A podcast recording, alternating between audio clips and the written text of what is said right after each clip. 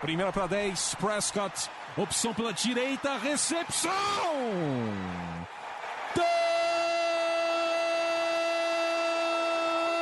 Touchdown! Bryce Butler! O Dallas Cowboys com uma sequência doutrinadora. Oito jardas, aí o Dez Bryant rasgando pela esquerda para entrar na endzone, é touchdown! A linha ofensiva do Dallas Cowboys está humilhando. Entrega pro Elliott para endzone, touchdown! Touchdown, Dallas Cowboys! Dak Prescott do comando. Orlando Kendrick com a interceptação que define a vitória do Dallas Cowboys no Sunday Night Football.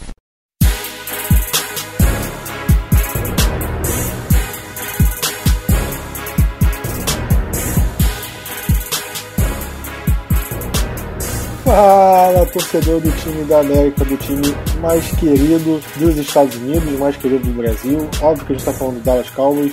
Eu sou o Gabriel Platt, seja bem-vindo a mais um podcast aqui do Blue Star Brasil. E um podcast vindo da folga, né? Porque Cowboys não jogou esse último fim de semana, ficou só assistindo, secando os rivais, tomando seu suquinho. Posso dizer que foi a mesma coisa para você, né, Diego, que não veio no podcast passado, tudo bem? Cara, tomei meu suco, me reidratei e agora tô aqui presente. Boa noite, boa noite, bom dia, boa tarde, sei lá, para todo mundo. Estamos gravando de noite, mas enfim. Vinícius, Plat e vamos que vamos. Vinícius, se o, se o Diego teve, teve a bye week dele, a gente devia ter a nossa também, né? Concordem. Eu também não. Eu quase dei uma, uma de Diego essa semana, mas às 45 do segundo tempo eu voltei pro podcast. De toda forma, a gente, a gente tem que planejar isso aí, Plat até o final do ano a gente tirar uma bye week pra gente. Não sei se a gente vai viajar igual o Diego, mas pelo menos pra gente descansar um pouco. Mas bom que todo mundo tá aqui de volta e vamos dar nossos palpites aí sobre tudo que tá acontecendo. Só lembrando que já passou o prazo das trades, né? mas ó, a gente. Vinícius, tem que ver o banco de horas aí, ver se dá para folgar. Tá batendo ponto aí, hora extra. Vamos ver o trabalho aí do Blue Star, ver se rola uma folguinha, hein? É, pô. Começar a olhar lá quem tá fazendo matéria tudo certinho e tudo mais. Isso aí. Mas vamos. Como não tem jogo, né? A nossa primeira pauta do, do, do, podcast sempre é falando do jogo passado. E como não teve jogo passado, do que, que a gente vai falar? A gente vai falar da temporada, né? No, no podcast passado aí, Vinícius, a gente meio que fez uma previsão do que, que a gente espera para os próximos jogos da temporada. E né, nesse podcast a gente pode falar do que, que aconteceu né, nessa primeira metade da temporada.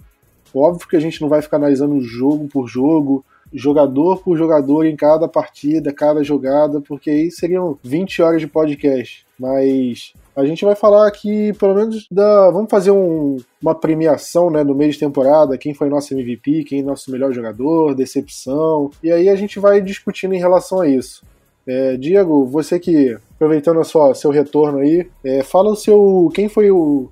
Quer começar pelo MVP ou vamos começando pelo, pelos prêmios mais baixos? O que, que você prefere? Eu acho que o prêmio mais alto é sempre o grande supra-sumo, né? E, enfim, eu, eu, eu tô pronto. O que, o que mandar aí? Olha, vamos, vamos, vamos começar por baixo então. Vamos começar pelo, pelas jogadas. Qual foi a, a, a para você a sua melhor jogada da temporada, melhor jogada do Cowboys da temporada e a pior jogada da temporada? É, eu vou sair do, do, do, óbvio em relação à melhor jogada, vou deixar. Não é óbvio, mas tem uma jogada eu sei que é maravilhosa e no grupo eu coloquei. Eu fiquei muito feliz com o touchdown do Tavon Austin contra o Eagles. Eu acho que foi uma jogada com muitos motions antes, foi uma jogada de terceiro nível, né? Porque é, teve um primeiro, teve uma segunda chance foi, foi muito bacana. A movimentação do Tavon Austin, que é um jogador que eu gosto muito e que se reincorporou na equipe bem. Uh, eu gostei demais daquele touchdown e também limpando o Orlando Kendrick. Tá, que nos deixou, enfim, e a gente não quer ele de volta nesse momento. Até depois ele foi dispensado da equipe do Eagles e, e ainda disse que a maior, o maior erro da vida dele foi ter saído do Cowboys. Eu não sei se ele saiu, o Cowboys ofereceu uma, acho que uma uma renovação muito baixa no padrão que ele achava. Ele funcionou bastante tempo dentro do. Até ele foi, foi um cara. Não foi um cara ruim, era um cara bem coração também. Mas aquela jogada foi importante porque eu não, eu não gosto de um jogador que joga por rival e jogou por dois rivais, né? No caso, Redskins e Eagles. E a pior jogada eu vou manter a que eu coloquei no grupo, que o fumble do Jason Witten. Eu me lembro do fumble anterior do Jason Witten, que foi contra o Eagles também. Lembra, Plat e Vinícius? Um jogo que decidia a nossa temporada, decidia a passagem pro playoff ou não, pelo que eu me lembro, né?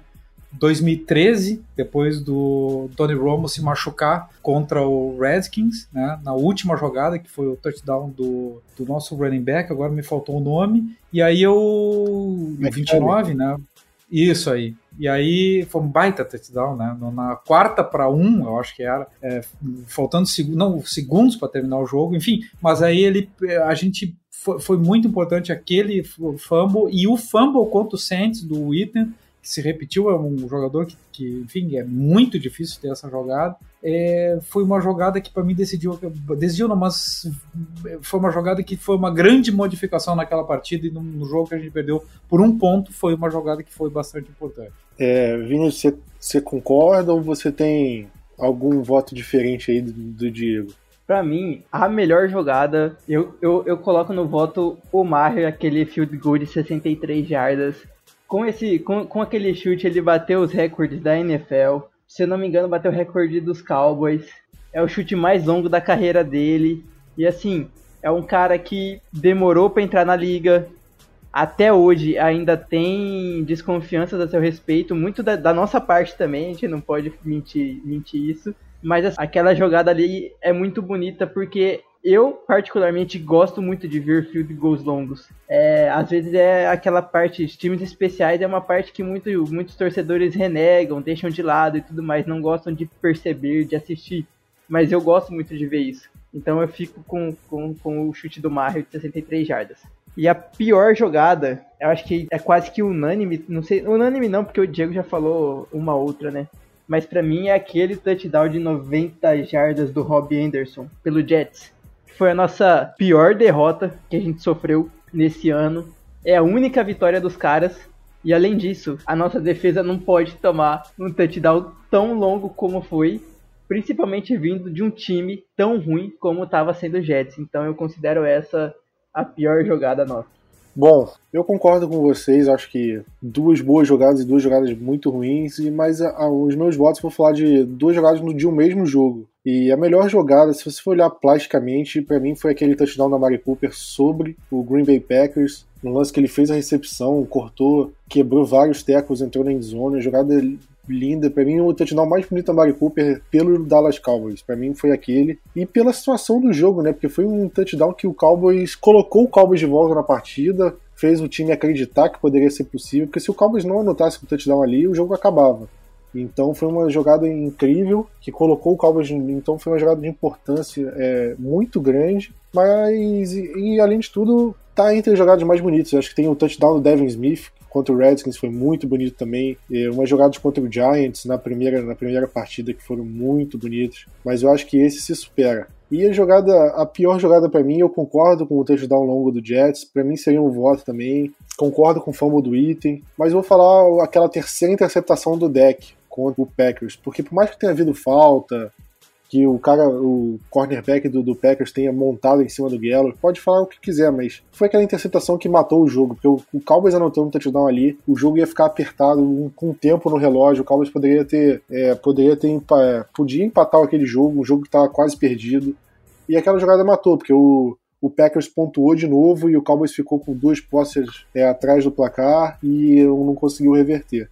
Então, para mim, seriam essas duas jogadas. Mas tivemos muitas jogadas boas e ruins, assim, bem 880, né? Tanto que nossos três votos foram diferentes, os três melhores e os três piores, né? Cada um teve um voto diferente, então dá pra ver como é que foi a situação da temporada. Mas vamos passar pro melhor e o pior jogo. Eu acho que esse não tem muito o que discutir, né? É uma coisa em relação a Uh, é falar qual foi a melhor vitória né, e, a, e a pior derrota. Como eu fui o último agora, eu começo falando. É, para mim, o nosso melhor jogo foi contra o Eagles, porque foi um adversário forte e foi um jogo que o Cowboys se impôs do começo ao fim, não deu margem nenhuma para perder o jogo, porque ao contrário das outras vitórias contra o Redskins, contra o Giants, contra o Dolphins, eram adversários mais frágeis, adversários hoje que têm um recorde negativo, e o Eagles é o único adversário da divisão que para mim é capaz de brigar pelo título da, da divisão com, contra a gente. E o Cowboys ter feito o que fez, para mim merece bastante destaque, para mim essa foi a melhor vitória. E a, pior partida vai ser contra o Jets, não tem como. Por mais que o Cowboys tenha jogado pior em outras partidas, na minha opinião, mas uma derrota contra o Jets é inadmissível. E para mim não tem, não existe perder para um time que não tinha vencido na temporada, que só venceu um jogo agora, está entrando na semana o quê? Semana 9, e o time só, só ganhou um jogo na temporada e foi contra a gente. É surreal. Para mim não tem desculpa. É, Vinícius, você concorda ou você mudaria alguma coisa que eu falei? Cara, eu, eu concordo totalmente contigo, Plat. Não sei qual que vai ser o voto do Diego, mas faço das suas palavras a minha, as minhas. O jogo contra o Eagles, como você disse, a gente dominou do início ao fim. Foi um jogo onde a gente conseguiu tantos turnovers que todo mundo ficou boquiaberto, que a gente não imaginava isso de jeito nenhum. E além do mais, foi uma vitória contra um time rival contra um time forte, diferentemente das nossas outras três vitórias. E assim, melhor coisa que ganhar de um rival não tem, não tem. É indescritível. E o pior jogo também concordo contigo contra os Jets. A gente não, a gente não poderia ter perdido esse jogo. Era pra gente estar tá 5-3, era pra gente estar tá 5-2, tá muito mais tranquilo na, na, nossa divisão, mas não, a gente fez aquela cagada de perder pro Jets e hoje tá ali ainda só por um jogo de diferença. Então, não tem como ser um voto diferente para mim. Diego, vai de acordo com a gente ou mudaria alguma coisa? Não, eu não mudo nada, eu vou completamente de acordo, só acrescento que assim, ó, o jogo do Jets, é, a, quando a gente conversou aqui no podcast, eu e todos vocês disseram a mesma coisa. Quem, te, quem puder jogar, tem que jogar. Lembra que tava falando, ah, vamos segurar esse ou aquele jogador para jogar contra o Eagles? Não, não, não, não. Não vai ser contra o Eagles que nós vamos decidir o nosso campeonato. Não vai ser diretamente. Gente tem dois jogos no Twitter. A gente pode ganhar um e pode perder o outro e seguir igual. A gente não pode deixar de ganhar daqueles adversários que o Eagles ganhou e vice-versa. Eles também.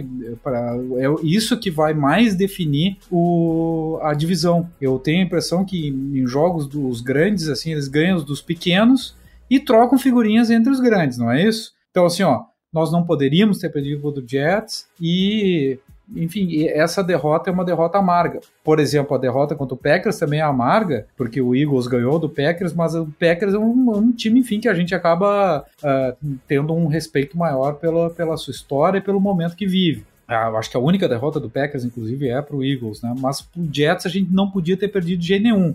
E agora a gente vai ter que buscar, por exemplo, contra o Detroit Lions, né? Que foi uma equipe que venceu o Eagles para emparelhar essa situação da divisão e, e de, de, manter a gente na frente e até tentar ganhar do Eagles lá.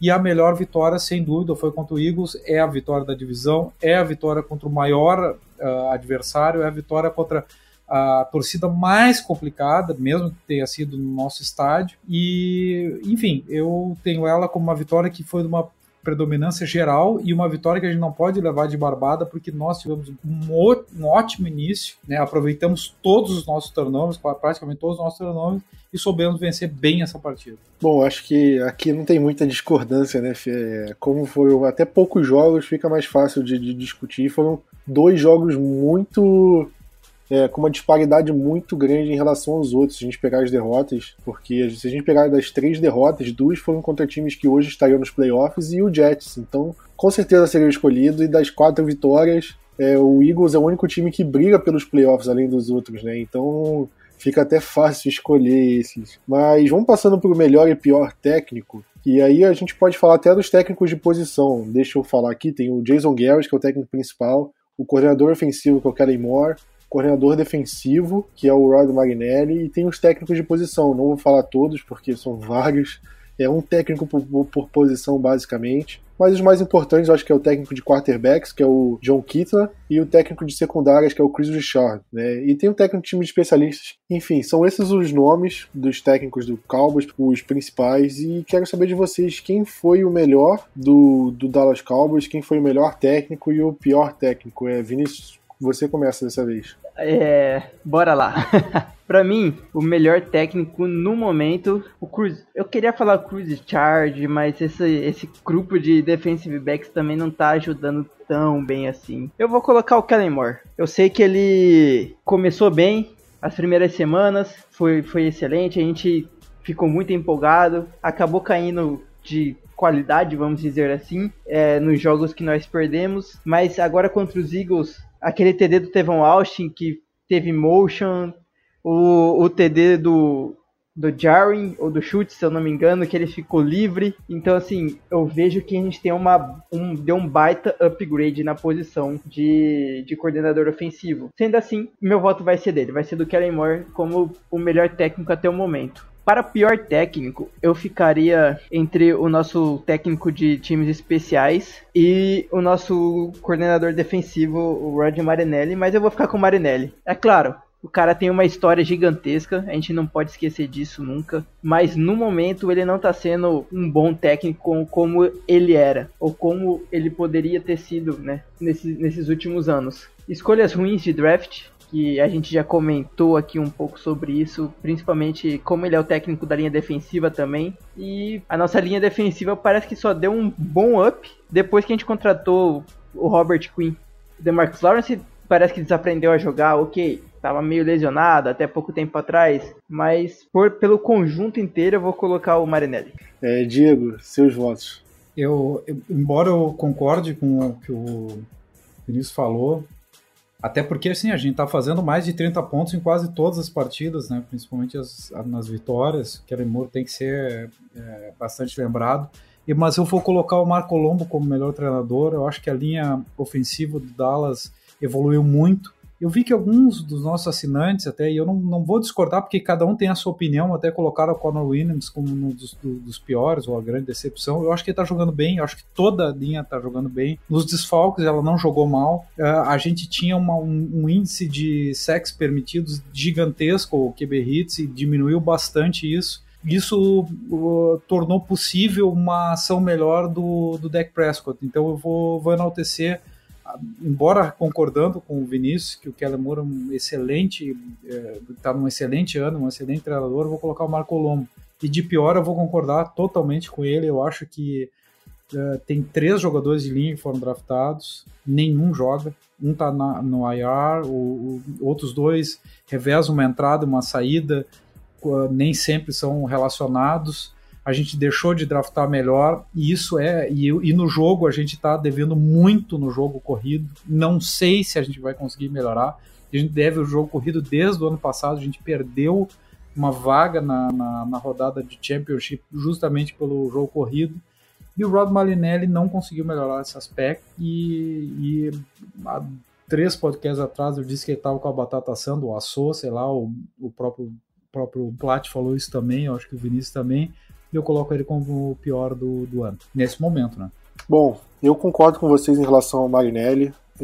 as minhas críticas a ele não vêm de agora, vêm de vários anos. Eu acho que ele é o cara que começou no Cowboys como técnico de linha defensiva e desde que ele chegou, eu a, a linha defensiva tem problemas com sexo, tem problemas em achar jogadores que consigam forçar sexo nos adversários. Nossos últimos jogadores que conseguiram o sec é o DeMarcus Lawrence, que foi draftado é, e desde então tem tido impacto, mas apesar desse ano não tá tão bem assim em relação em termos de derrubar o quarterback. E de resto, a gente não vê tantos jogadores assim que conseguem. O Robert Quinn veio por acaso, o Greg Hardy, que quando chegou em 2015 teve um bom número de sacks, mas não foi draftado. E por aí a gente vê os jogadores de interior de linha defensiva, todo ano a gente drafta um alto e todo ano a gente precisa de um jogador de interior de linha defensiva porque não dá certo. E aí a gente fica nessa situação, para mim, uma... e eles não estão tão bem assim. E é um setor para mim que realmente precisa de precisa de mudança. E a defesa, de uma forma geral, para mim, joga hoje abaixo do que pode. Porque a gente viu ano passado como ela jogou, a gente sabe do potencial dos jogadores e da forma que ela está jogando hoje, a gente sabe que ela pode mais. Então, meu voto negativo fica com o Marinelli. E para mim o melhor técnico, vou falar diferente de vocês, vou falar do John Kitna, nosso técnico de quarterbacks, que para mim a evolução do deck esse ano é incrível, é sensacional. A gente pode falar até do Kellen Moore, que ele tem, tem mérito nisso, e claro que tem. E isso é inegável dizer que ele realmente tem. Mas o Kellen Moore estava no time no ano passado como técnico de quarterbacks e o deck não apresentou essa melhora que teve esse ano do ano passado. Então, para mim, o John Kitna tem uma, tem uma grande responsabilidade nessa melhora do deck, nessa mudança de postura dele. Você não vê ele se desesperando no, pé, no pocket, ele tem aquela presença que a gente chama, né? Ele, é, ele tá aí mais calmo, planta os pés no chão, faz o passe com a mecânica direito, chama, é, consegue identificar bem, fazer a leitura da defesa. E isso é uma coisa muito boa. O deck lidera, pelo menos está entre os primeiros da NFL em quase todas as métricas de precisão, de ranking de, de quarterback. Então isso é uma coisa muito boa. O deck hoje é um jogador que, para mim, é, evoluiu muito de um ano para o outro, e para mim o Kitna merece muito ser valorizado por isso. Ele estava como técnico da AAF, né, aquela liga que surgiu na, na off-season e já acabou e acabou vindo e, e tá dando muito certo, graças a Deus. É, vamos passar agora para a surpresa e para a decepção do time. Eu acho que aí a gente, pode englobar jogadores de ataque, defesa ou special teams, depende do que vocês quiserem, né? É, Diego, para você, quem foi a, a surpresa do time até agora? O jogador que você não dava tanto por ele, ele chegou e acabou te surpreendendo e um jogador que você esperava que ele fosse jogar de tal forma e hoje ele está jogando abaixo. Quem para você são esses dois jogadores? Olha, a minha surpresa do time é o Robert Quinn, tá? Eu eu sou eu, eu, era um grande fã dele. Eu acho que a gente uma das maiores viradas do Tony Romo é justamente contra Rams quando ele ainda jogava pelo Rams e eu me lembro de previamente ao jogo ficar muito preocupado com ele com, em relação ao Tony Romo, a gente saiu perdendo, se eu não estou enganado, hoje de 31 a 0, né, e virou 35 a 31, não me lembro bem, mas foi uma virada, é a maior virada da história do Dallas, é fora de casa inclusive, e ele teve grandes anos, mas foi numa decadência, numa decadência, enfim, não é um jogador novo, tem mais de 30, e eu, olha, tá, ótimo, vamos uh, fazer uma troca uma troca barata por ele, mas eu não imaginava que ele fosse dar essa resposta toda, ele é um dos melhores jogadores da defesa e ele é um fator determinante para ter algum, algum um número de sacks maior, um número de QB hits maior, um número de pressões ao quarterback é, maior, embora ainda não seja suficiente, tanto que a gente fez a troca pelo Bennett. Tá? E, de, e de decepção, eu não acho que o jogador esteja mal, eu não acho que o jogador é ruim, eu só acho assim que o Byron Jones está no seu ano limite. Ele é um grande jogador, ele tá ainda veio de lesão, enfim, não tá, sei lá, se não tá completamente pronto, mas eu esperava dele que ele se tornasse finalmente um verdadeiro playmaker, um shutdown corner, o que fosse. Ah, não jogam tanto nele, mas enfim, eu não, não eu não acho que, que esse jogador. Ele, ele não, não está jogando mal, não é isso que eu quero dizer. Eu só quero dizer assim, que eu esperava o passo a mais esperava de vários outros, mas dele eu esperava muito esse passo a mais, justamente porque é o último ano de contrato dele. E dificilmente eu acho que Dallas vai pagar os 16 milhões, sei lá, que ele vai pedir, algo do gênero, como os grandes cornerbacks estão pedindo por aí. É, Vinícius, seu jogo. Para mim, eu vou colocar como a surpresa, de certa forma, Travis Frederick. O cara voltou de uma doença que em muitas pessoas acaba praticamente com a vida dela cara não vai fazer mais nada. Sei lá, pode matar. E o cara. E o Frederick conseguiu voltar, voltou bem. A linha, assim, tirando a parte da saúde, ele tá ótimo. Além disso, na parte do futebol, futebol americano, da liga, ele voltou em um nível muito bom. Eu imaginei que ele iria voltar a um nível muito abaixo, por conta de ter ficado uma temporada inteira parado, se perdendo peso, pra, se eu não me engano, sofreu bastante, teve que passar por muitas é, recuperações, fisioterapia, muita coisa que ele deve ter passado. Então, assim, o cara sair de uma doença, voltar a jogar, voltar a jogar no nível bom, provavelmente eu, eu vejo que ele pode chegar até num second time ao pro pro ano. Não sofreu muito sexo. É, eu, eu tô tentando procurar a estatística aqui, mas eu não achei, mas ele não, não foi responsável por muitos dos sacks que o, que o deck sofreu. Então, assim, para mim é uma forma também de sair um pouco do óbvio. Então eu fico com o Frederick. Já para decepção, aí eu acho que vai ser até um pouco óbvio, para mim é o DeMarcus Lawrence. O cara renovou o contrato, tá de contrato novo, recebendo muito dinheiro e tem as estatísticas pior que o Robert Quinn. Como o, o Diego falou, já tem mais de 30 anos, chegou no time este ano, tá, veio de Miami. Poderia, ter, poderia ser o cara apenas para fazer parte da rotação, mas não. Virou titular, tá chamando muito mais atenção dos torcedores, dos times adversários, até um pouco mais do que o Lawrence. Então, para mim, por enquanto, ele é a decepção do, do ano. Bom, eu concordo com vocês em relação ao Queen e o, e o Travis Frederick. E eu acho que o, o Queen me surpreendeu bastante, realmente. Foi um jogador que eu não esperava que tivesse o impacto que teve, ainda mais pela suspensão, né, Diego? Ele ficou dois jogos suspenso e já voltou e liderando o time, né, no, no, no quesito de sec, de pressão no quarterback. Então, acho que ele foi uma grande surpresa para o time. E acho que eu vou acompanhar você nesse voto. Acho que eu vou falar o Robert Quinn também. Mas minha decepção, vou falar outra. Vou falar um jogador que a gente talvez não esteja prestando tanta atenção assim. Mas eu vou falar do Van Der Esch, cara. Porque eu não sei se foi a primeira temporada dele foi tão boa que elevou muitas minhas expectativas.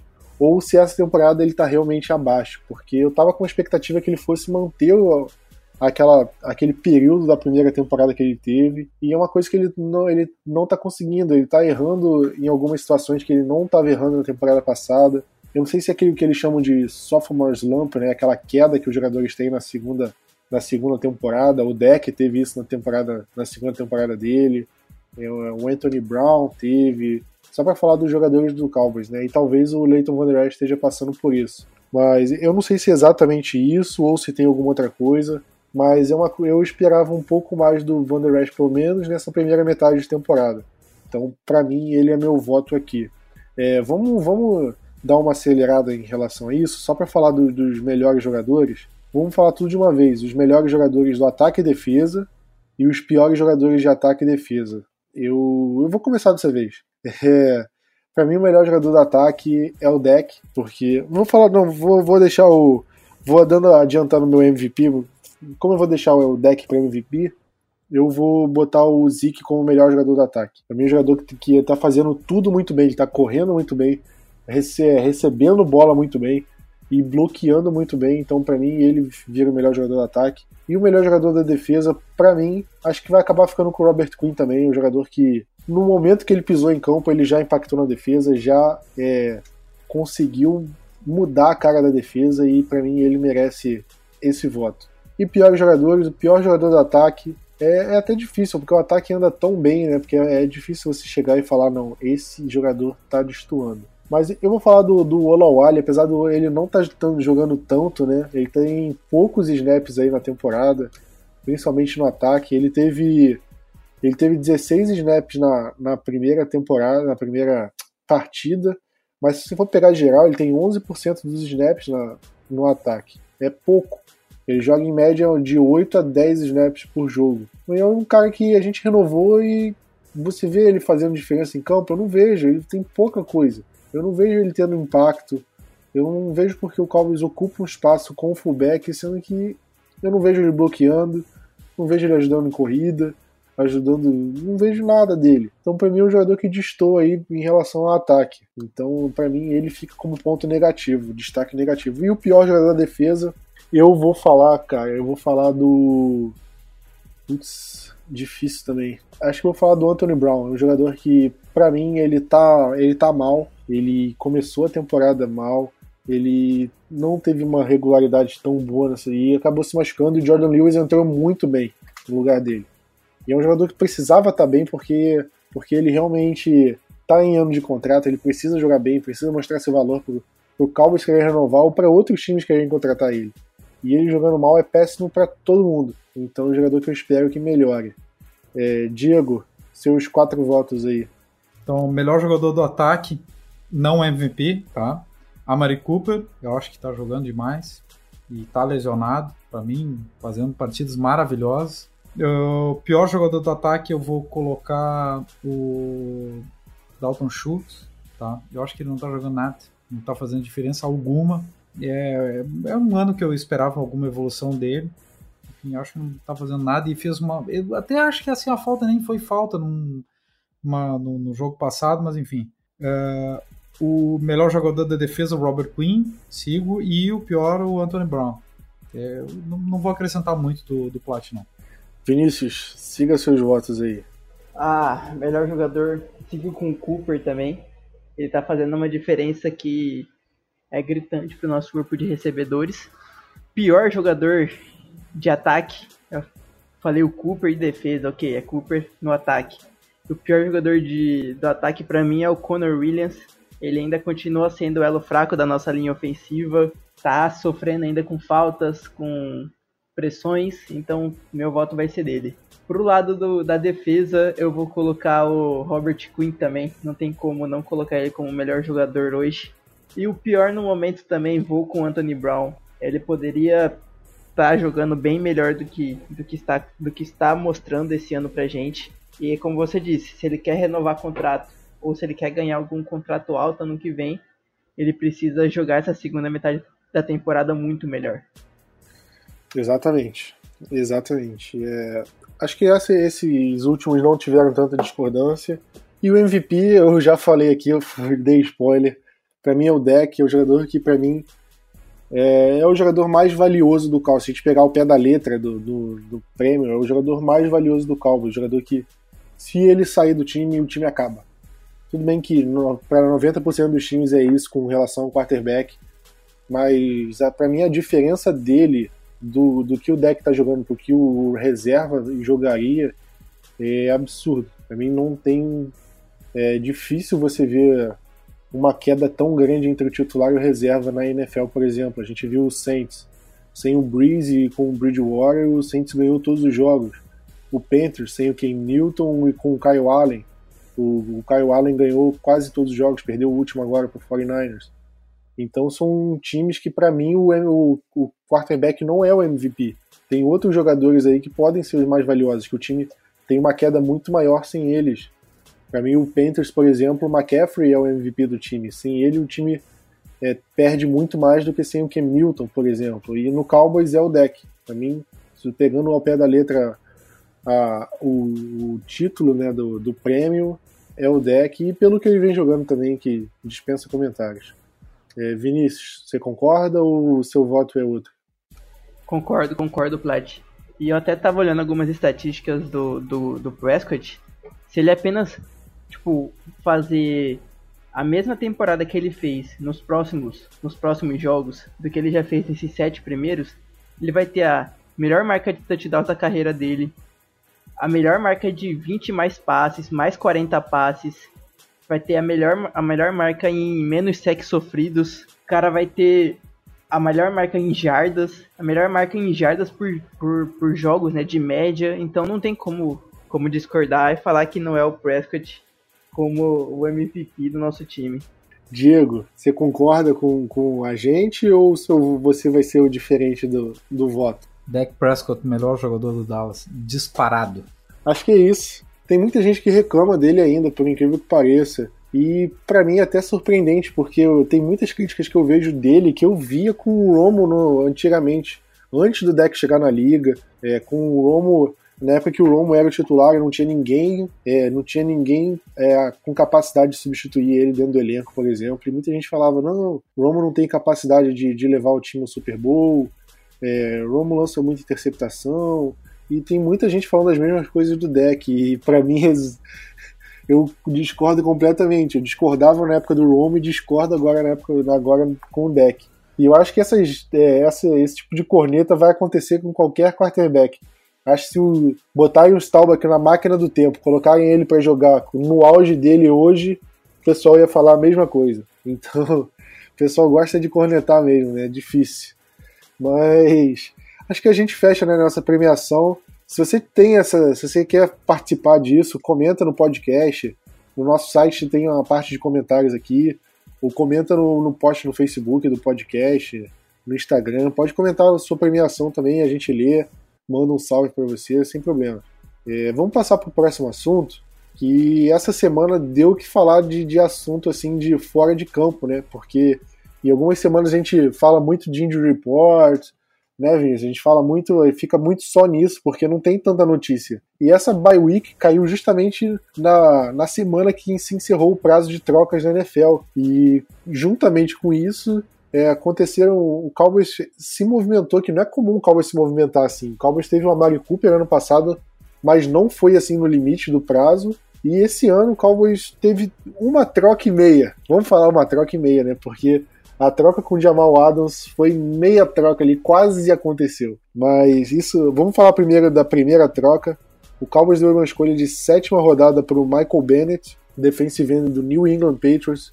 Ele jogou pelo Philadelphia Eagles nas últimas temporadas, foi campeão do Super Bowl pelo Seattle Seahawks, é um grande nome do Seattle Seahawks naquela defesa.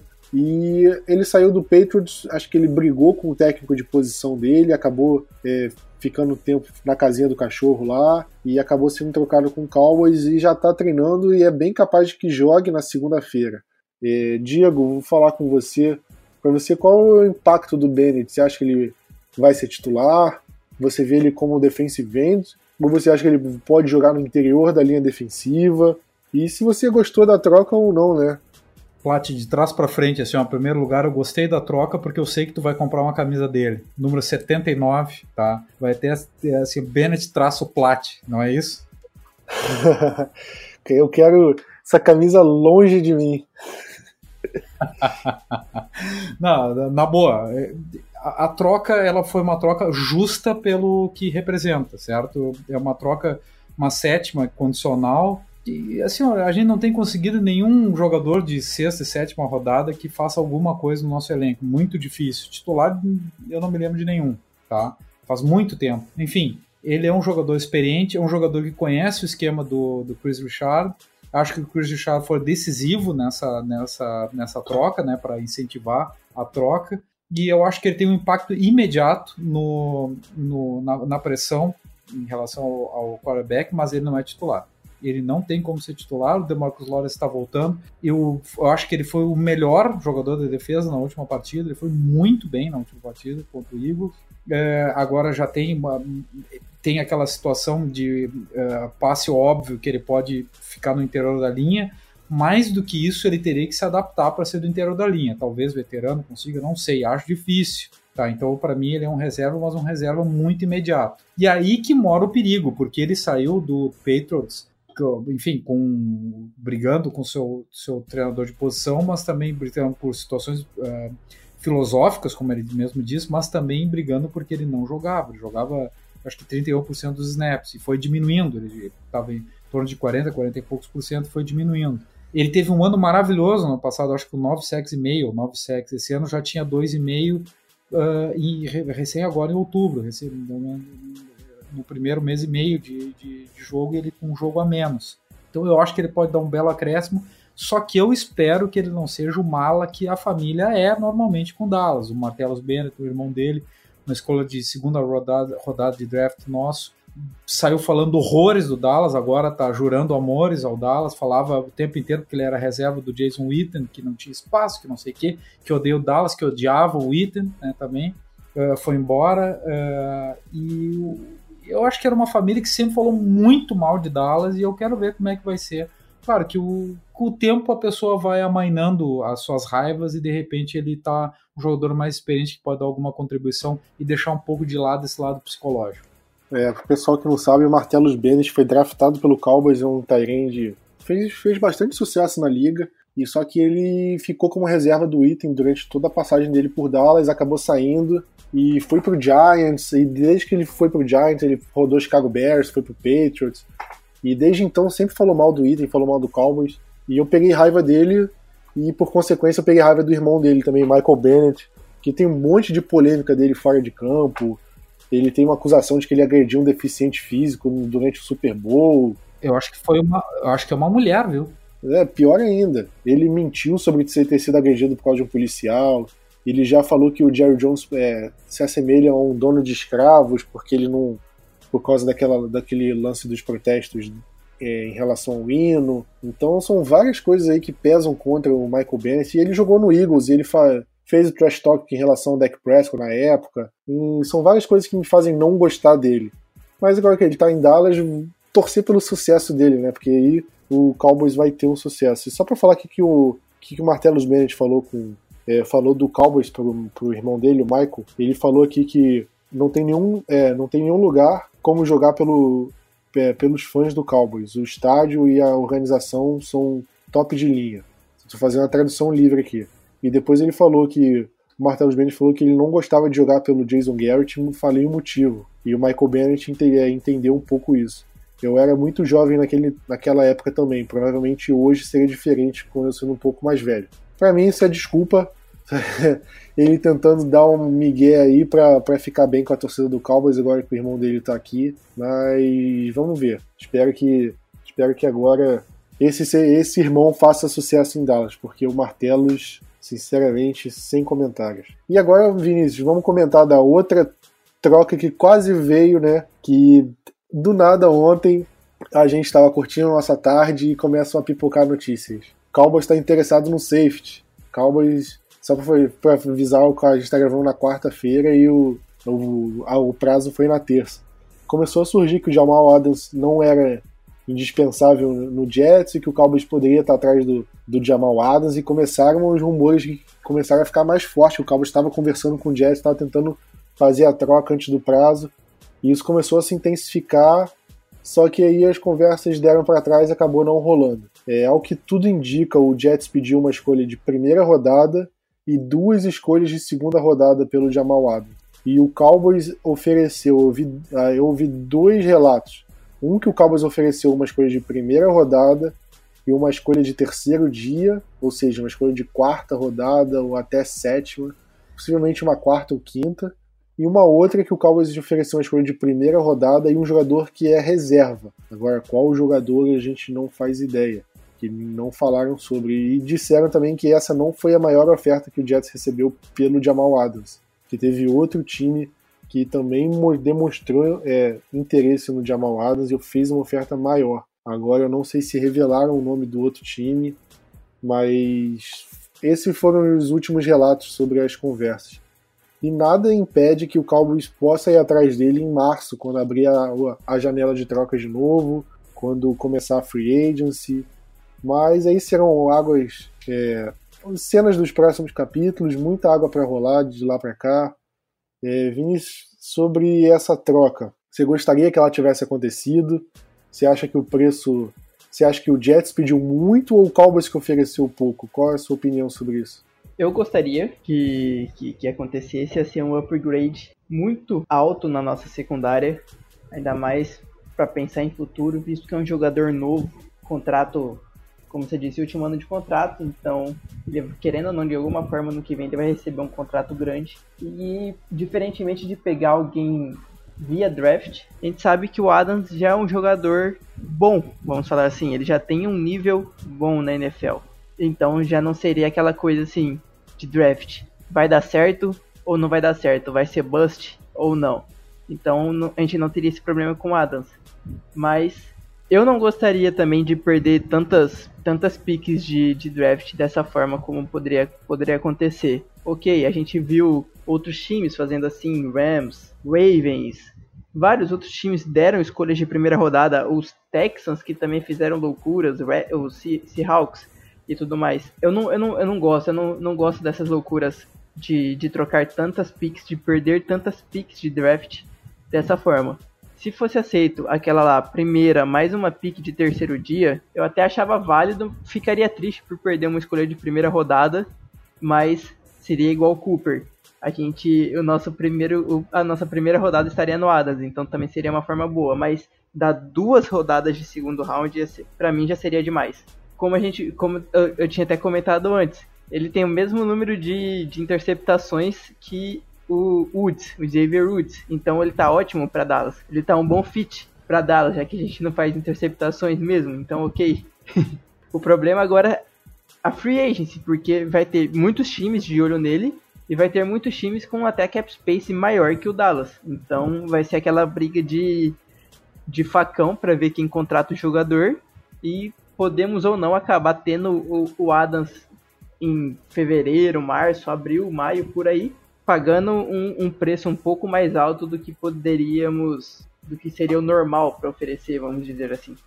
É, vale mencionar também que o Adams ele teve uma entrevista é, por agora que ele falou que ele gostaria de jogar pelo Cowboys porque ele é, ele é nascido no Texas e não só no Texas, ele nasceu na região de Dallas, nascido e criado nessa região.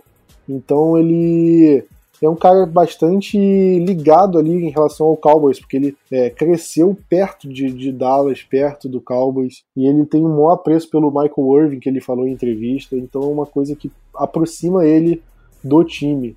Mas é aquele negócio, é, o Cowboys não tem poder de barganha, porque o Cowboys tem uma necessidade grande de safety e o, o, Jets não tem por que se livrar dele pagando um preço baixo. Ele ainda tem dois anos de contrato, um jogador novo. Então é uma coisa que o Cowboys não pode muito, não conseguia muito negociar, né? Então vamos ver o que, que o Cowboys vai fazer sobre isso. Eu não sei se valeria a pena abrir mão de muito, muitas escolhas de draft. Vamos ver como é quais vão ser nossas escolhas de draft né, no, ao fim da temporada. Espero que seja a última escolha com a gente campeão do Super Bowl. Né? Mas, Diego, é, essa investida em cima do, do Jamal Adams mostra que o Cowboys falhou no draft em buscar um safety, falhou na free agency em ter buscado um safety. A gente foi atrás do Ailoca, que foi dispensado. Qual a sua opinião sobre isso? Você acha que o Cowboys errou na estratégia dele? Ou você acha que o Jamal Adams foi só uma oportunidade de melhorar o que já temos hoje? Não, não, não, não é só melhorar o que nós já temos hoje. No ano passado, a gente tentou também um safety que fosse um, um playmaker, um bom jogador, com o Earl Thomas. E, e, é incrível que no ano passado a gente escolheu uma segunda rodada, salvo engano, né? E deu, não deu certo. O primeiro no draft, depois durante o, a, a temporada. Esse ano o safety, se a gente for ver, foi uma das posições que mais uh, ficou valorizada na intertemporada. A gente teve grandes contratos de safeties.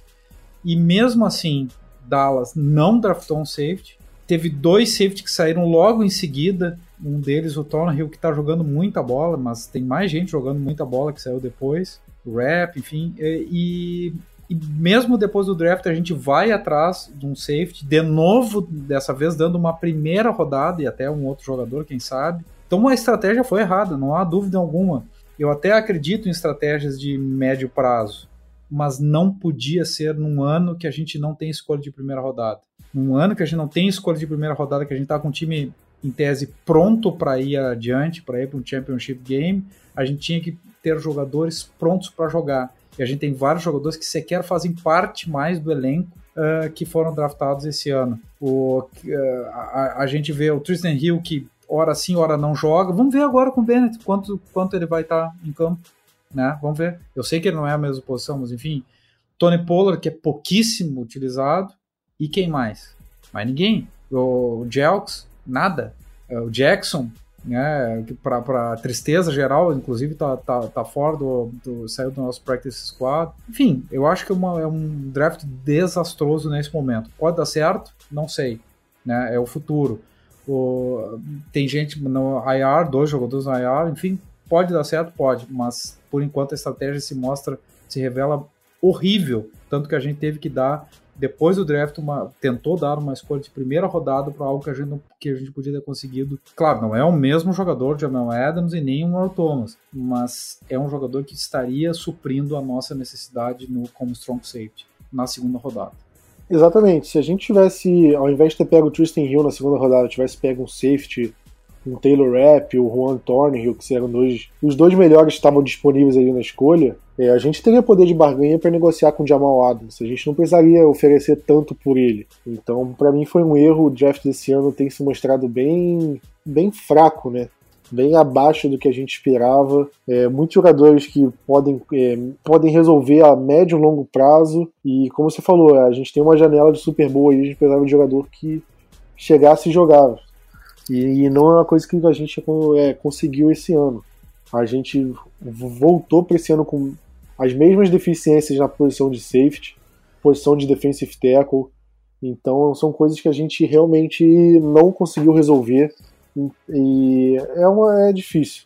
É difícil. Vamos, vamos torcer para o próximo draft com escolha de primeira rodada, que a gente realmente consiga trazer jogadores que do nível do Van Der Esch, por exemplo, que chegou e impactou desde o primeiro dia ou do, do próximo do, do, próprio draft de 2018, né? Porque o, as três primeiras escolhas, o, o Van Der Esch, o Conor Williams e o Michael Gallup, todos são titulares e todos jogando bem, sendo importantes no, no, no time. E não é uma coisa que a gente viu nesse último draft. Então, se a gente conseguir isso né, nesse, no próximo draft, para mim já vai ser sensacional. Mas acho que a gente é, falou de todos os assuntos agora do, do meio de semana, né? E a gente pode falar do nosso grande jogo de volta, o jogo para a gente retomar a temporada. Cowboys e Giants, jogo em Nova York. Jogo, é, não sei se daria para dizer que é um jogo complicado, mas jogo fácil não é, porque um jogo de divisão nunca é fácil. E o jogo vai ser no Monday Night Football, né? Jogo segunda-feira. Agora eu não sei se vai ser 9 e 15 ou 10 e 15, porque o, apesar do, do Brasil não ter mais horário de verão, os Estados Unidos ainda tem e eles estão para sair do horário de verão por agora. De qualquer forma, é só você entrar no site, vai ter a tabela lá. Então é só olhar e vai estar tá tudo lá certinho. Fica, fiquem tranquilos em relação a isso. Mas sobre o jogo, é, vamos falar em relação aos confrontos, quem, quem se dá melhor em qual situação. O Giants está num período até turbulento, vem de derrota para o Detroit Lions e vem oscilando muito com o Daniel Jones de titular. Né? É, Vinícius, para você, em relação ao nosso ataque aéreo. O nosso ataque aéreo de forma geral e a secundária do Giants. Quem para você leva vantagem? Cara, não tem como falar que não é nosso ataque aéreo. Nós temos Cobb, nós temos Gallup, nós temos o Cooper jogando o seu nível mais alto da carreira. Nós temos o Item. Os caras estão jogando assim com Janoris Jenkins, que tava até com boatos que ele poderia ser trocado veterano que até hoje não, não, não compensou o valor que foi pago nele. Tem o Jabril Peppers, que para mim é um ótimo safety. Ok, é, para mim ele é o único jogador bom até o momento do, da secundária do time. E tem um, um jogador novato que é o Deandre Baker. É, como você disse também, os caras estão num momento de turbulência, de renovação. Então, como está essa, essa secundária hoje, eu não vejo como eles como eles cons vão conseguir parar o nosso ataque aéreo, como foi no primeiro jogo da, da temporada, que foi uma vitória, de certa forma, tranquila pra gente. Pois é, se a gente levar em conta que o jogo contra o Lions deles, eles cederam é, um caminhão de jardas pro Matt Stafford, o Kenny Golladay teve um bom jogo, o Marvin Hall, que é um wide receiver, acho que número 4 deles, teve um touchdown de mais de 40 jardas, Marvin Jones também, se a gente ver, levar em conta esses jogadores, eles não tinham ataque terrestre, né? que o Kerryon Johnson se machucou e eles estavam revezando o running back. Então, se você levar em conta que o Lions não tinha uma ameaça em jogo terrestre, você pensaria, ok, o Giants vai ficar mais ligado no passe. E mesmo mais ligado, tomou esse calor todo do, do Matt Stafford. Então a gente vê como é que a situação da secundária do Giants está. E acho que, como você falou, o Cowboys com certeza leva vantagem nesse confronto. Mas e no jogo terrestre, Diego, em relação ao Zeke, linha ofensiva e a linha defensiva dele? Você acha que o Zeke vai ter vida fácil, é, ou, ou, o Giants tem vantagem aí nesse, nesse confronto? É, eu, mesmo com a troca que o Giants fez agora há pouco, né, eu ainda acho que, que, o, que o Dallas tem vantagem. Vamos lembrar que aquele primeiro jogo, o Ezekiel era recente a chegado na liga, ele não tinha praticamente treinado, né? E, e agora ele está mais, mais adaptado ao elenco, está tá voltando a ser o jogador que era. A gente espera, inclusive, que nessa segunda metade do campeonato a gente teve uma bye bem de meio, né? Que praticamente de meio, então que a gente vai ter um, um jogador ainda melhor. E, e eu, eu tenho a impressão que a gente leve vantagem. Não é. Eu vou dizer assim, ó, em respeito ao Giants, uma pequena vantagem. Concordo, concordo. Acho que. Acho que da defesa deles, eu acho que a linha defensiva é. E eles estão com o Leonard Williams, né? Acabaram de trocar do Jets. Leonard Williams é um bom jogador. Foi uma escolha alta de primeira rodada, agora não sei se foi 2015 ou 2016, acho que foi 2015, 2015. Então é mais uma peça aí que talvez acho que é capaz de jogar contra a gente. Diego, aproveitando, falando agora do contrário, Saquon Barkley, jogo terrestre do Giants contra a nossa linha defensiva agora com Michael Bennett, o nosso front seven, né, com Van Der Esch, Jalen Smith. É, você acha que o, o Saquon Barkley vai ter o desempenho que ele teve é, no jogo, no jogo da semana 1, por exemplo, que ele passou das 100 jardas totais, se eu não me engano. Tudo bem que teve aquela corrida de 60 jardas, mas ele passou das, das 100 jardas totais. Você acha que ele vai ter esse mesmo desempenho? Ou você acha que o Cowboys leva vantagem aí? Eu acho que Giants leva vantagem porque é, é, é o nosso grande pesadelo. É claro que a gente um, dos grandes desafios de Dallas nesse, nessa semana de bye era justamente ajustar o jogo contra uh, a defesa contra o jogo corrido. E, mas mesmo assim, eu acho que o acréscimo do Bennett não vai fazer diferença para o jogo corrido, tão, não vai fazer uma grande diferença para o jogo corrido. É, talvez a melhora do DeMarcus Lawrence, embora ele seja um Ed, mas é, enfim, eu, eu, eu, acho que o Saquon Barkley, pela última partida, está jogando demais, voltou muito bem e é um jogador muito acima da média, assim como é o Ezekiel Elliott. Então, eu acho que, infelizmente, ele tem uma pequena vantagem em relação ao nosso jogo e a gente tem que fazer um jogo que minimize essa vantagem que ele tem, que ele não ganhe tanta coisa assim como como porque no primeiro jogo ele ganhou, teve passou das 100 jardas, mas ele teve uma corrida gigantesca né, no início, um erro grosseiro da, da, nossa da, eu acho que até foi do Leighton Van Der Esch, se eu não estou enganado. Uh, e, e, compartilhado também com, com um ângulo errado do Jeff Heath, né? É, mas de qualquer sorte, a gente tem que minimizar isso, a gente tem que saber que ele vai ter em torno de 100 jardas totais e que isso não se transforme num número grande de pontos. É, Vinícius, agora você falou do, do, do, jogo aéreo do, do Cowboys, agora o jogo aéreo do Giants, com o Daniel Jones, o Slayton, né, o wide receiver deles, agora que vem anotando bastante pontos, e os outros wide receivers do, do, do Giants, né, e o próprio Saquon Barkley. É, você acha que eles vão dar trabalho para nossa secundária? Ou você acha que quarterback calouro, Cowboys vai conseguir tirar vantagem disso aí? Eu acho que não, Plat. Por conta que, assim, os, o, os recebedores do, dos Giants, até algumas semanas atrás, dava até, era até sofrimento, né? Não sei se vocês lembram o quanto a galera que, que tava lesionada e quanto da galera que ainda tá lesionada.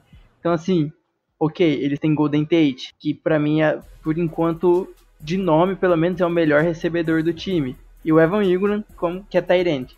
Mas o, o Darius Slayton, cara, é novato, começou a aparecer agora nesses jogos. O Cody Latimer, que veio de Denver, jogou, última, jogou os últimos, as últimas temporadas em Denver, nunca fez nada. Benny Fowler, Sterling Shepard, são nomes que, assim, seriam, dependendo, nem seriam titulares em muitos times da, da NFL, essa, o resto da galera. Só tem o Golden Tate, o Evan Ingram, o Barkley que joga, que também recebe bolas, e o Darius Layton que a gente não sabe por ser calouro. Então não tem como, mesmo que nossa secundária não seja das melhores, Byron Jones está jogando mediano, Shidobi também ainda está tendo algumas falhas, Jeff Heath também sempre falhando, como sempre do Heath. Mesmo assim a gente consegue ganhar do, dos recebedores dele. Bom, vocês falaram dois de cada, eu vou falar do. Vou falar os últimos dois então, já que eu não, não dei minha opinião. Do Special Teams, é, eu acho que é, o Cowboys, com, como o Brett Maher anda bem, a gente pode até falar que é um empate, né? Porque o Brett Maher é, consegue, consegue desequilibrar em relação aos chutes mais longos. Só que o Cowboys tem um, um, um time, um grupo de retornadores nulo. E o Giants eu não sei também se é tão bom assim, né?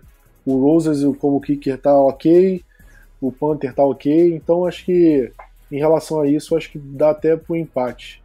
Em relação aos intangíveis, em relação ao momento, é, ambiente do jogo, eu acho que o Cowboys pode chegar no jogo como um leve favorito, porque o Giants está oscilando muito, apesar do jogo ser fora de casa, o Cowboys já bateu no Giants esse ano e chega como líder de divisão descansado. Eu acho que isso acho que pesa um pouco mais pro lado de Dallas apesar do jogo ser na casa do Giants, ter o clima favorável a eles, eu acho que esses fatores pesam mais pro Cowboys do que pro Giants. Vamos. Acho que a gente já encerrou o podcast. Tivemos algumas perguntas dos nossos assinantes e se você quiser ser um, link tem aqui na descrição. Só entrar no site e ver como se você pode ser um assinante. Plano de até um real por mês. Não tem como você falar que não tem esse dinheiro, porque se você tem condição de ouvir nosso podcast aqui, é porque você, no mínimo, vai ter um real por mês aí pronto para poder sobrando. É, Vinícius, quer falar uma coisa? Você não vai esquecer do bode do palpite, não, né, Plat? Claro que não. Eu tava, eu tava vendo se vocês estavam espertos nisso. Ah. E... acho que eu tava... Não acredito muito, não. mas bora é lá. Que eu, como eu editei no, no podcast retrasado, o pessoal não se ligou, mas eu, na, da última vez que a gente teve que fazer, eu esqueci. A gente fechou a gravação, eu tive que abrir outra gravação para fazer o bol de palpite e colocar no meio lá para você ninguém perceber. Oi. Mas, aproveitando aí. Estão precisando, estão precisando de uma buy mesmo, né? pois é, tá, tá difícil. Mas, Vinícius, você que lembrou, manda aí sua boa de palpite. Palpite vai ser 7, 14, 21, 28, 31 a 14 para Dallas, logicamente. E vou continuar batendo na tecla de dois touchdowns do menino Zeke, que ele ainda não está conseguindo, dois touchdowns corridos e mais de 100 jardas. Corridas também. Diego, você. O placar é 31 a 27, jogo difícil, tá? Tiroteio. E só uma pergunta, uh, Pick Six ainda vale ou foi extinto mesmo do, do quadro? Bom, a recomendação é que você não faça, a menos que seja um jogador de, de linha defensiva, aí eu libero, que aí é, uma, é muita bold. não, então vamos assim, ó, uh, nove sacks do Dallas, tá certo? Uh, nove sacks e em homenagem ao, ao Plat, quatro do Michael Bennett. Se acontecer uma das duas coisas, já, já tá valendo.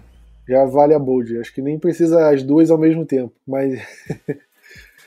é... É, é pequenininha a bold, né? Uma boldzinha. Pois é, tá bom, tá bom. Mas o. Vou falar a minha. Meu palpite vai ser 28 a 10. Acho que vai ser um jogo tranquilo do começo ao fim. Cowboys vai tirar o pé no fim do jogo. E eu acho que o Tony Pollard vai ter 100 jardas. Eu acho que vai ser igual o jogo contra o Miami Dolphins. O Cowboys vai tirar o pé no fim do jogo, vai botar o Pollard para correr e ele vai ter o mesmo jogo que ele teve contra o Miami Dolphins. Acho que é uma boa tranquila, não foi uma nem das piores nem das melhores. Acho que dá, dá para todo mundo acertar a bold, hein? Pelo menos, o palpite não, porque um, um, alguém vai errar, mas a bold talvez dê. Acho que dessa vez vai, uma vez, uma hora alguém vai. Tem chance, tem chance. Pois é. A minha tá mais próxima, hein?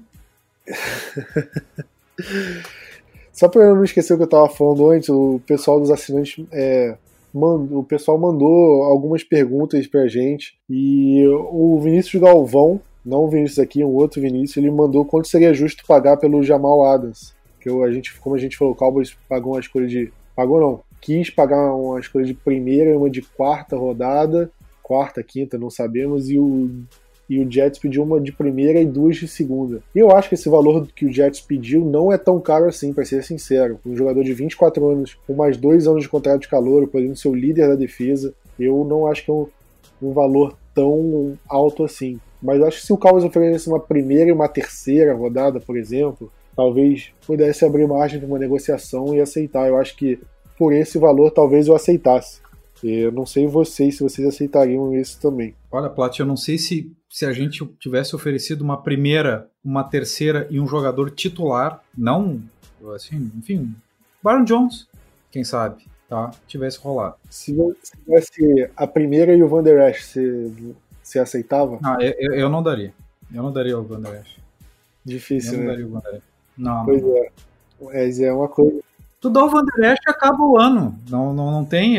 É, a dupla de linebackers é essencial pro. pro pois é, teríamos o Jalen e o Sean Lee e o Joe Thomas ali na, na reserva e acho que linebacker viraria a need. A gente precisaria draftar alguém no ano que vem. Não, e se desse o Byron Jones também ia ser terrível. Sim. Ia ser um horror, né? Mas enfim, tu tem mais cornerbacks, né?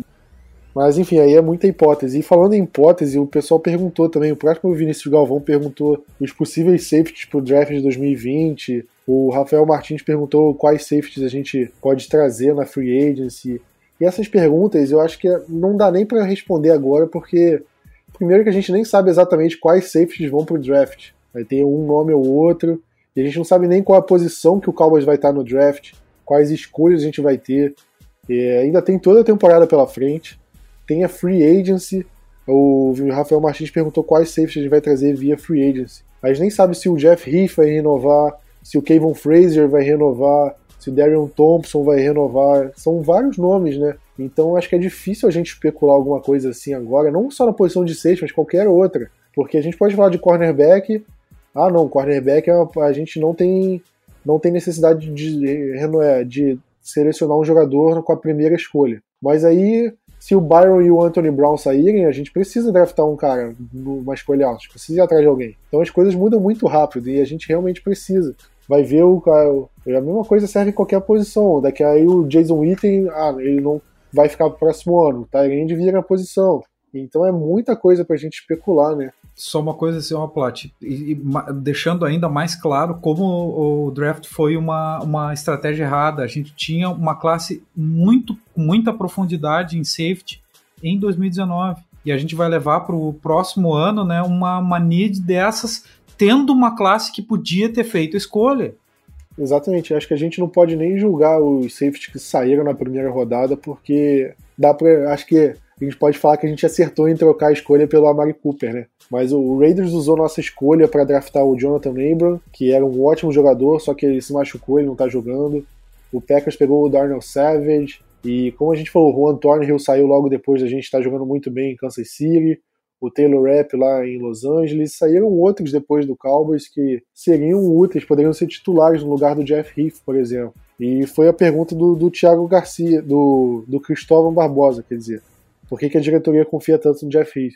Pra mim é aquele cara bom e barato que quebra um galho e, e até hoje o Cowboys não conseguiu trazer ninguém melhor que ele. É um cara que acho que é o maior playmaker ali da secundária, que é um cara que consegue fazer interceptação, consegue estar no lugar certo na hora certa para fazer interceptação, só que tem aqueles erros dele, né? Então é difícil. Mas eu, eu não sei se ele vai renovar pro fim do ano, e se renovar seria, seria por um valor não tão alto, porque ele é um jogador útil, mesmo sendo reserva, ele é um jogador útil. É, Vinícius, quer, quer complementar? Porque, a, além do que você disse, o Hit ele também é útil nos times especiais, né? A gente não. Às vezes a gente não lembra muito disso. E agora, uma parte já mais piada. Eu acho que o Hit ele também é aquele cara do, do grupo que ele é o único que toca o cavaco na roda de samba. Eu não tenho dúvida. Então por isso que o time mantém ele no elenco ainda. Pausa aqui para aproveitar a vinheta, ó.